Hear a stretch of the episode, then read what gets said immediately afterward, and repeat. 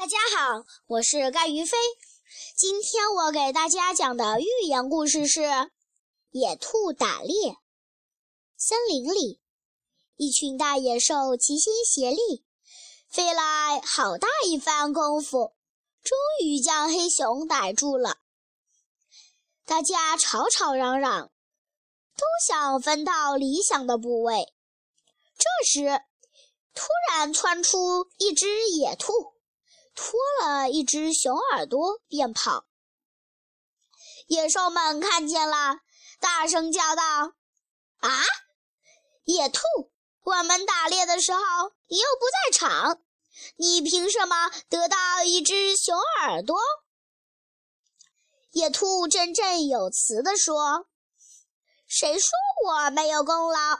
我的功劳大着呢！你们想想。”是谁把熊从森林里赶出来的？是我，老兔子。我把熊从森林里赶到旷野上，你们才有机会把它逮住，才有机会吃熊肉。我分一只熊耳朵，难道还过分吗？